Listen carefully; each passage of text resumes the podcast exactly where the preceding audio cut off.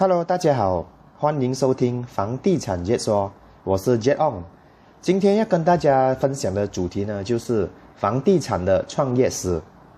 之前也是有跟大家分享到的，就是房地产来说呢，它算是一门生意，它不算是一个打工。因为如果讲打工的话，可能会有每个月定定的收入，还会有 EPF。但是房地产来说呢，它是完全是没有的。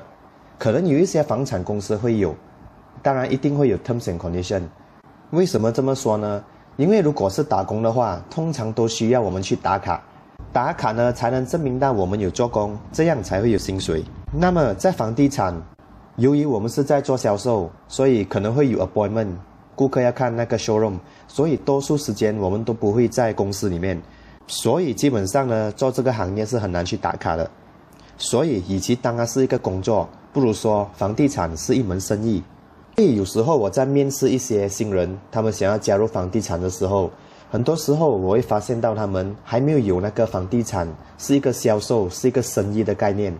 他们都以为是可以定定的，可以每个月赚取六七千块啊，还是过万的收入。所以经过我多年的经验，其实并非每个人都适合做房地产。虽然说不管你来自哪个行业，不管你的年龄多年轻多老，它其实都不是一个因素。因为我这是我每次跟新人说的，不管你高矮肥瘦，只要你有意愿做，我们都会教。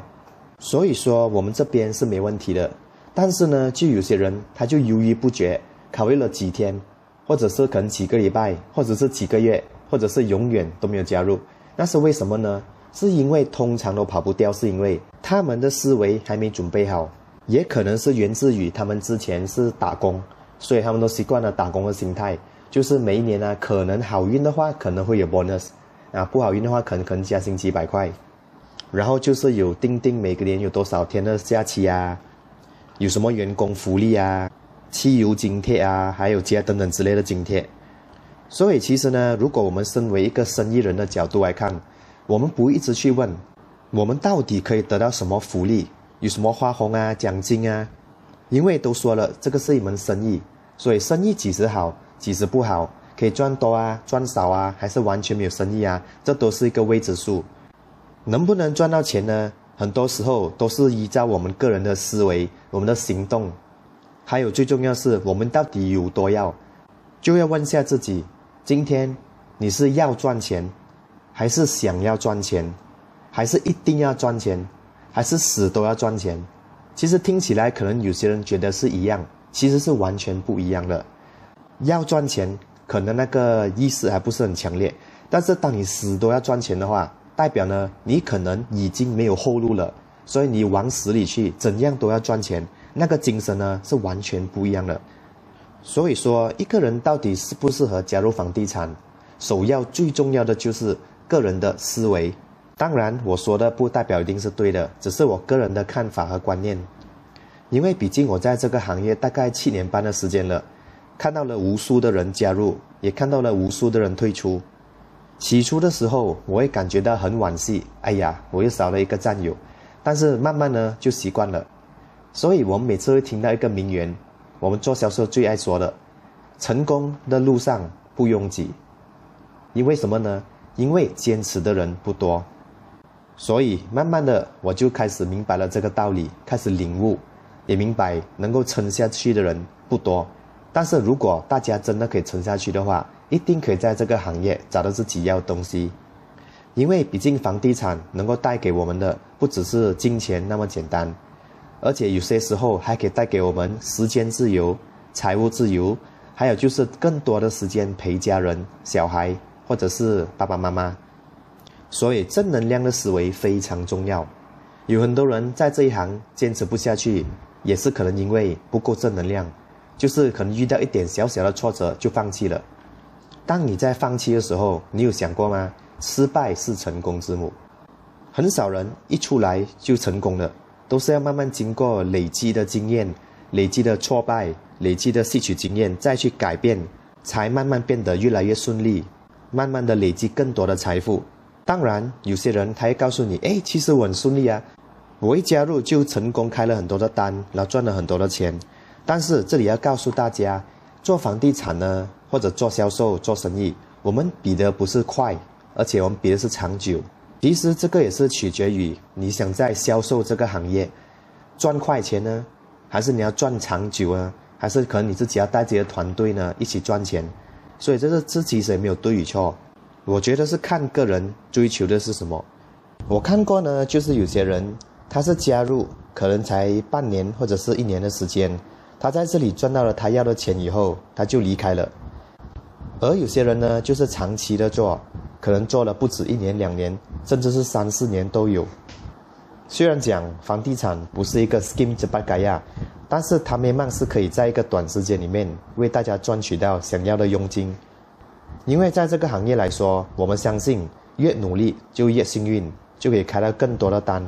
虽然可能一开始不是那么的顺利，但是慢慢做下去，可能就越来越顺利了。在这个行业呢，我们看了太多太多，坚持才是王道的例子。好的，在今天的主题里面呢，就会跟大家分享我自己本身的创业史，然后再说说一些我在房地产行业看到的别人的创业史。之前有跟大家分享过呢，房地产呢有分成三种，一就是二手楼盘，二就是新楼盘，然后第三个就是雷龙。在我这七年多的经验里面呢。我只做过二手跟新楼盘，雷龙呢就没有接触过，所以今天呢就先不说雷龙，先说说我在加入房地产之前是从事什么行业的。答案就是学生，因为其实在我中五毕业之后，成绩还考得不错，所以得到了政府派下来的奖学金，然后送我到日本去留学。一开始呢就选择了 engineering，因为以为自己对 engineering 有兴趣。然后去掉日本之后呢，到就选择了就读电气电子，也就是所谓的 electrical and electronic。当时的我呢，以为电气电子是一个蛮有趣的一个学问，结果越读越下去了，就觉得越不对劲。诶，怎么读的东西都很抽象？所以当我毕业了之后，我也没有多想，就回到了祖国马来西亚，再慢慢考虑要做什么行业的工作。由于读的是电气电子，跟我的姐姐们一样。所以我就想到，诶，其实槟城有很多电子厂是可以给我去尝试的。但是最后想想下，其实也不懂自己要找的是什么行业。因为如果说工程师的话呢，到底我进去一个公司我要做什么呢？然后我到底要怎样应用我之前读过的东西呢？完全没有头绪。然后就在这个时候呢，我的哥哥，他其实也是从事房地产的，他的故事呢就比我更特别，他也是一名大学生。他是土木工程的，他出来之后就找了一份工，但是他也完全不了解自己到底要做什么，只是做一些打杂的工作在公司。结果在做两天之后，他就患上了盲肠炎，就立刻住院了。在住院的时候呢，他就思考了很多，他就在想：诶，到底这份工到底是不是我想要做的？而且工钱才两千多块，然后我哥哥又是一个很喜欢花钱的人。他喜欢花钱在自己有兴趣的地方，所以他想了想，他觉得这份工应该不是他所要的，他要的是更加高薪水的工作，所以他就在 JobStreet 网站找找找，然后结果就被一个标题吸引到了，也就是月入过万不是梦，啊，所以他就去应征了那个工作，原来是房地产，他其实应征了两个房地产公司，而到最后他就选择了其中一间。因为他觉得那一间的概念，他们的教导 training 比较适合自己。因为另一间公司给他感觉呢，就是要自己来，就没什么 training 的。因为毕竟我们加入一个完全不了解的行业，如果没有辅助、没有 training 的话，是多么的辛苦，一定要撞墙很多次才可以学习到东西。所以在他加入之后，我也不懂他这样子做出来的，他就是在两年时间里面就成为成功了公司的 leader。他其实一开始是不敢给我爸爸知道他是做这行业的，因为毕竟他读了五年的书去做一个完全没有关系的一个行业，爸爸肯定会担心，所以呢，他就一开始没让爸爸知道，等他做出了成绩，买了车买了屋子，再给爸爸知道，所以爸爸那时候也放下心来了。所以在我刚刚回到马来西亚的时候，他其实才刚刚升上领袖，所以也是在招兵买马。要寻求更多的 p r o p e r t y advisor 加入，所以当时话就 offer 我了。他就告诉我一句话，他说：“Jack，你 try 三个月，如果三个月呢，你还是赚不到你要的东西，那么你就可以回去打工。那时候的我也没太多的杂念，就因为哥哥说他也是会教我，这样有人教就可以了。而且当时候我的嫂嫂也是跟我哥哥一起加入的，他们两个一起打拼，一起扶助，所以那时候我就这样头脑简单的加入了房地产，从此改变了我的一生。其实我哥哥要过我爸爸这关也不容易，毕竟我一个从外国留学回来，政府也好歹也下了那么多的资金在我们身上，然后我回来就做一个完全没有关系的工作，所以那时候的我爸爸呢也是很担心，然后我哥哥就用同样的理由说服了我爸爸，就是说三个月我做不到就回去打工也是没有损失，反正才那三个月的时间，所以在加入之后。我有什么不会，就一直问我的哥哥，也就是我的 leader。由于我这个人问题比较多，所以什么东西都问，而哥哥也是很耐心的一直指导我。所以我在短时间内就学习到了很多新的知识。毕竟这个是一个新的知识，完全没有做过的领域，所以有什么不懂，当然是要问，要不然给到顾客错的信息就麻烦了。有时候呢，只要一个小小的错误。就可以导致到那个 case 完全成交不到的，所以细节是非常非常的重要。当然，一开始一定会缺少很多经验，而导致做错很多错误，但是都是可以一点一点慢慢去学习的。犯过的错呢，就不要再重犯了，要引以为戒，因为只要少了一个 case，就可能少赚了几千块。说真的是蛮惨痛的一个教训，因为毕竟都是钱来的。如果没有开到单的话，那个月就是吃草了。很庆幸，当时我一开始做房地产的时候，头脑是非常非常的简单，就是没有太多的杂念。就是如果公司有开会，我就去出席。其中一个我们在公司学到的东西就是，可能讲出来你也不敢相信，就是开会比开单更重要。为什么这样说呢？因为 for 普通人来说，尤其是新人。他们一定觉得，哎，我可以开单，那我一定要去开单。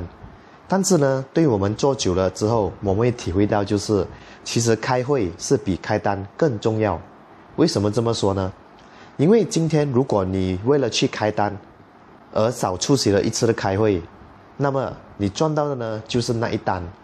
但是呢，如果今天在开会的时候，有一位组员他分享了很宝贵的经验。然后我又因为去开单而缺席了，那么我学少了这个东西，可能会让我这辈子赚少更多更多的钱。所以说呢，我们讲开会比开单重要是有原因的。我的哥哥时常告诉我，由于开会有太多的分享，可能我们的脑可能 process 不完那么多，但是只要我们去开会。因为我们都已经花了金钱啊、汽油啊、时间去开会，所以要从每个开会至少带回来一样东西，就是说学到一样东西，那么就没有白费我们的时间和金钱去开会了。这一句话呢，我记得到现在，而且我时常也会告诉我的组员，要让他们来开会不是白来的，一定要带一样礼物回家。因为我们在房地产这个行业呢，sharing 真的是 caring。就是说，因为我们不是像打工这样，就是每个人都想要升职，所以都恨不得比身边的人都强。但是在我们这一行呢，是你做你的，我做我的，就是你对你的顾客，我对我的顾客，所以是没有冲突的。所以我们在这边的理念就是，sharing 越多越好，就可以今天我的 sharing 可以帮助到我身边的组员，那么在他销售的路上就可以让他更更加顺利，所以也是对大家都好。所以这边呢，我们是大量大量的分享，所以说呢，这样的开会是非常非常的重要的，因为当每个人都在无私的 sharing 的时候，那么大家就可以学到无数的知识了，还有技巧等等之类的。所以其中一个原因我很喜欢做销售，就是因为那个磁场是非常的好，就是大家都尽量把身上懂的东西 share 出来，一起学习，一起赚钱，一起过上更美好的生活。也许打工也可能没我说的那么差，因为其实我真正来说没有真正去打过工。我第一个行业真正的事业就是做房地产的，也庆幸我能够在年纪轻轻的时候就加入了房地产。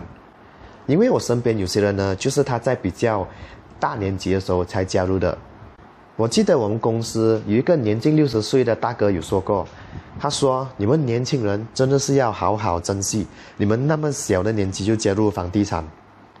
因为他是做了大概几十种行业，到最后才加入房地产，才发现到原来在房地产赚钱是多么的容易，所以他劝我们要好好珍惜，不要等到老了才来后悔。”其实这位大哥的故事也证明了房地产真的不管年纪。因为他年纪大概六十了，但是他还是一样可以成交，而且成交的很多。也许年纪就是他一个利益，他一个好处，就是因为别人相信他已经有一把年纪了，一定不会骗人的。而且他都是在以自己那么几十年来的亲身体验来 sharing 给大家，所以更加有说服力。因为毕竟他有的就是人生经验。刚刚跟大家说到了开会的重要性。这也是我这么多年来一直秉持着的一个习惯，就是我每个星期都会出席，除非有紧急事情，还是身体不舒服才会缺席。因为我相信，开会除了可以学习到一些知识以外，最重要的就是可以参到一班很有正能量的人，从而提升自己的能量。因为我们做销售这个行业呢，不是每次都是顺利的。有时候可能会遭受到好像被放飞机啊，顾客就是他贷款不批啊，还是他决定要 cancel，所以这些种种的东西呢，都会影响到我们的情绪。如果我们这些情绪没有得到适当的疏解的话，那么一定会造对我们造成很大的影响，就是可能会影响到我们心情，然后我们就是没有那个信心，没有那个姿态，最好姿态去做销售了。所以说呢，在房地产这个行业呢。由于是无底薪的行业，所以他说是一个大家的心脏要很强，就是承受能力要很高很大，不会因为一点点小的挫折就失败就放弃了。所以，我也是自己有很多疏解我自己压力的方式。一呢，可能说是吃自己喜欢吃的东西，让自己心情好一点。然后第二呢，就是我每次时常都有做的，就是运动，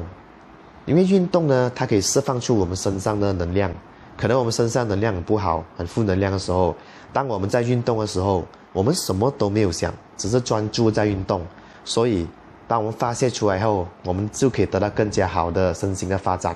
然后就不会再想起那么负能量的东西了。而且，运动又可以加强我们身体的体魄，对我们长时间在外跑来跑去做销售的，也是一个很好的方式。再来呢，运动也是可以让我们认识到很多不同、很多不同的朋友。尤其是不同的朋友圈的，其实这对我们这个做销售来说也是一个非常好的东西，因为可以扩大我们的朋友圈。因为其实，在呃这个房地产来说呢，就是谁都可能会买的，不只是说做销售人会买，就打工人也是会买，然后做律师啊、医生啊，说什么东西的人都会买的，因为始终是需要一个屋子来作为我们住家，我们的避风港。而且市场上也是很多人，他买了第一、第二间家之后，他们也是会考虑买屋子来投资，所以扩大我们的朋友圈是一个非常好的东西。所以我是要感谢房地产，它让我在这几年里面慢慢的扩大我的朋友圈。所以今天我认识的是很多不同行业的人，所以当我需要用到他们的 service 的时候，我就可以派上用场了。这个社会都是你帮我，我帮你的，不只是我帮人家而已，还是别人帮我而已。这也是我们所说的资源整合，有了资源整合，这个社会的经济才会跑，大家都可以赚到钱。所以除了运动以外，我也是会做一些事情来平复我有时候不啊不开心啊的时候，就比如说看电影，啊看电影的时候呢，我是很专注在看那个剧情，所以我就不会去想下今天发生的所有不愉快的事情，所以看完之后心情就变大好了。然后在这时候用好的心情再去解决我身上遇到的问题啊，那么会更加的有效率。因为当一个人在负能量的时候呢，你要他去解决问题是更加反效果的，只会把问题越搞越麻烦。所以以上所说的呢，是我自己的个人经验，就是每个人呢都有都要明白自己怎样去解压才是对自己最有效的。啊，有些人可能是喜欢看书啊、听歌啊，还是去呃运动啊、骑小车啊，都可以的。只要是有效，可以改善到自己的心情就可以了。所以说呢，我觉得有时候不是说你要有很好的技巧才可以在销售行业做得好，虽然说也是很重要，但是我觉得更加重要呢，就是我们的思维、我们的心情，就是我们怎样去看待每一样发生的事情。东西发生呢，不一定只是只有坏处，对它可能当下我们看到是一个坏处，但是如果我们仔细去想想的话，今天我们遇到的问题，只要我们想到了解决方案，那么呢，改次我们再次遇到同样的问题，或者是身边的人再次遇到这样的问题，我们就可以知道要怎样去解决了。所以这些呢，我觉得每一个错误，还是每一个问题，它都是可以成为我们的人生经验。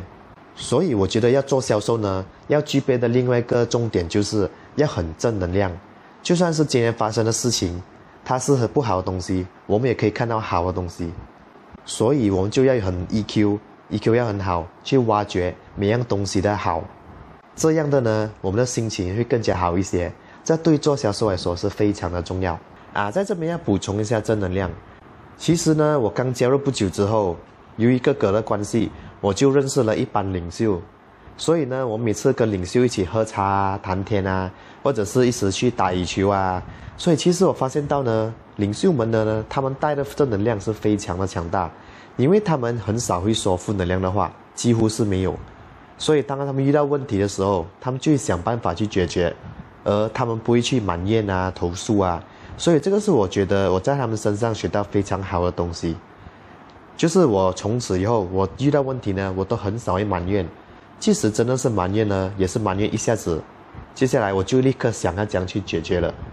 其实呢，这个就是打工还有做销售最大的差别。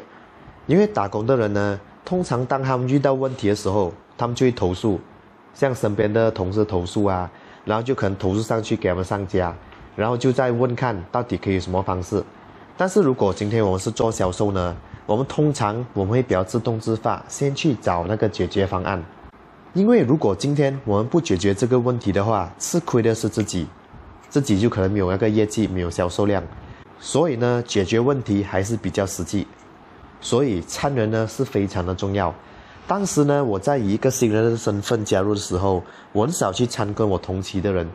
因为同期加入呢，就是可能觉得他们还有很多东西还不会，所以我参他们的时候，我也是学习不到很多东西。所以我尽量都是参那些比我更优秀的人。所以我可以在他们身上学到更多东西。重点是，比我优秀的人通常都很少会负能量。今天如果我们参到是一般负能量的人，可能我刚刚才成交了一个 case，可能是一个小 case 也好，也是很值得开心的事情。因为这可以成交呢，可以帮顾客找到他们要的屋子呢，也算是一个满足感，一个成就感。但是当我这么开心的时候，当我遇到一般负能量的人，一起在投诉啊，监过得多么的不好啊，顾客是如此的不好啊，放飞机啊，这样子的话，我的情绪也是会严重被影响。所以说呢，参人是非常的重要。一个人正能量还是负能量呢？可以从他们的眼神啊，还是他们讲话的方式啊，可以很快就知道了。所以，如果要做得好的话，当然是要远离负能量的人。负能量的人呢，通常都会聚在一起，一起负能量，结果一起就死掉了，就没有做了。所以正能量来说，对销售行业是非常的重要，这是我多年来的经验。所以做销售呢，就一定要跟紧上家，因为上家如果解决不到的问题，他会再问他们的上家，一定要把问题解决为止。也可能是我以一个很简单的方式去经营房地产这个行业，所以在第一个月加入呢，虽然不是立刻，但是我在大概一两个星期过后呢，就开单了，开下了我人生第一单。我还记得是一个马来夫妻还有家人，他们寻找一间屋子来租的。然后当时呢，其实我是在 office，在 KL，然后要看的屋子呢是在嘎江嘉营，是在一个比较南部的地方。开车的话呢，大概要三十分钟到四十分钟左右，要依据当时的 traffic。我还记得那时候是傍晚来的，大概整七点左右。然后那个 tenant 租客呢，他就立刻问我：“我可以现在看吗？”啊，我就还没答应他，我就立刻联络了屋主，然后屋主也 OK 了，然后就立刻带他去看，所以我就匆匆忙忙从 office 跑回去嘉营，带他们去看，然后在看了之后呢，然后就跟那个呃 tenant 解释一些东西以后，就可能说 deposit 要给多少啊，几时要给啊，几时签合同啊，解释了之后，然后点灯就说 OK，他 on 了，他要租下来，当时的我是非常非常的紧张，因为是人生第一次开单。很多程序都不懂，所以那时我就假扮很冷静、很冷静，然后我就拨电话给我的哥哥，就问他要怎样子，然后包括了那个 form 要这样子填啊，其实我都是第一次填，也没有教过我要这样子填，所以呢是非常的紧张，但是在顾客前面又不可以扮到自己是菜鸟，要给他们一个信心啦，所以我就扮得很冷静，虽然是我的心都在颤抖，就一边听着哥哥打电话的指示，一边去填那个 form，确定没问题了才跟顾客签，所以我是非常印象深刻。记得那时候我还没有成交之前，我是有向我哥哥要求要教讲我填那个 booking form。当时呢，他是很坚决的跟我说：“你问来做什么？因为你现在都没有成交，等你成交了，我自然会教你。”可能也就是因为他这样子的关系，所以我就更加那个冲动、那个冲劲，我要去开单，我要证明给他看我是给开到单的。那时候他就教我这样子填的。所以呢，有时候。所以我觉得做销售呢，要有一股冲劲在我们心里面，这样呢，我们才不会松懈下来。就是一听到有顾客有兴趣呢，我们就冲着去了，就不想那么多了。车油再贵都去，再远都去，只要有生意可以做得成。所以在我成交了第一单之后，就陆陆续续以来一直有成交了，很少那个月会没成交到。我记得呢，只是有一个月做的不是很好。当我坐在台下看到台上的领奖的时候。当时因为我没有 hit 到那个 target，所以没有的领奖，所以那种心情呢是非常的不愉快的。这并不是什么负能量，而是它是驱使我们强逼自己下一个月我要再站在台上领奖。所以在那次之后呢，我就没有再 miss 过那个奖项了。我就已经习惯了每个月一定要开单，一定要有成绩才对得起自己。毕竟这是一个事业，就好像我们今天如果开一个咖啡厅的话，我们可以允许自己每一天都没有一个顾客吗？没有来蹦餐模吗？是不能的。只要是生意，一定要想尽办法把它做好。所以呢，其实我在二手楼盘的行业做的是蛮轻松，蛮容易赚到钱的。但是当那时候，当我们整个团队一转换去做新楼盘的时候，啊，那时候问题就来了。由于新楼盘我们从来没有接触过，所以可以说是一个全新的东西，也没有人教我们，所以我们就自己去撞墙。尝试了不断，一直改变改变方式，到最后才慢慢可以掌握得到，才开始慢慢有业绩。所以说呢，有时候做销销售啊，还是生意啊，它不一定是一帆风顺的，可能我们要经历很多大风大浪，经历很多挫折才能够成长。就比如说我在呃新楼盘方面呢，其实我们整个团队都用了很长时间才可以适应，不只是一两个月的时间，是超过半年的时间。我们就不断的在观察别的团队，别人是怎样子去做的，为什么他们可以开单，他们又做对了什么，我们就去学习，他们做的不是很好的，我们就可以再加强。所以从旁边从别人身上学习呢，也是一种学习的方式。取人之长，补己之短，那么呢就可以进步得更快。还有就是呢，做房地产呢是真的要很坚持，因为有时候呢，突然间销售会很好。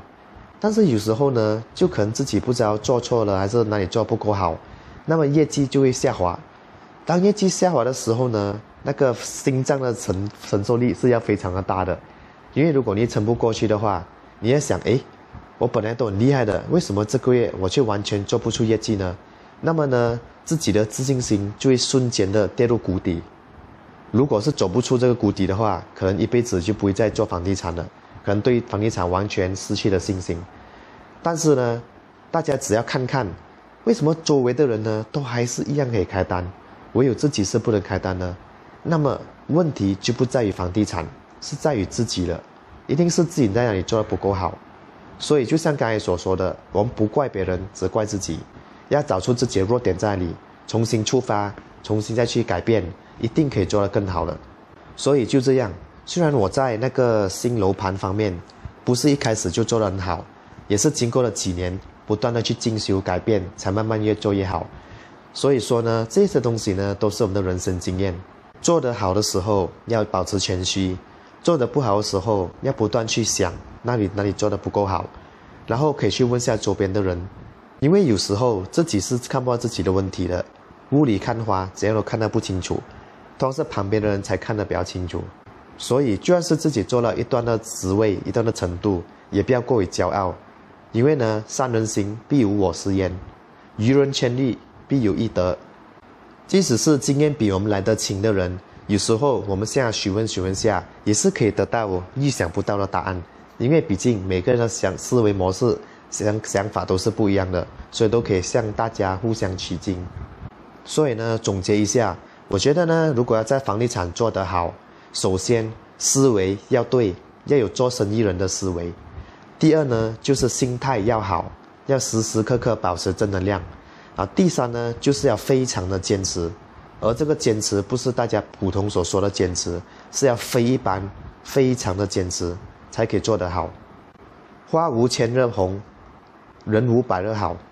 所以说呢，只要坚定了自己要在销售行业做得好，那么就一定要坚持下去，直到成功为止。好的，我的分享就到这里，谢谢大家收听房地产解说。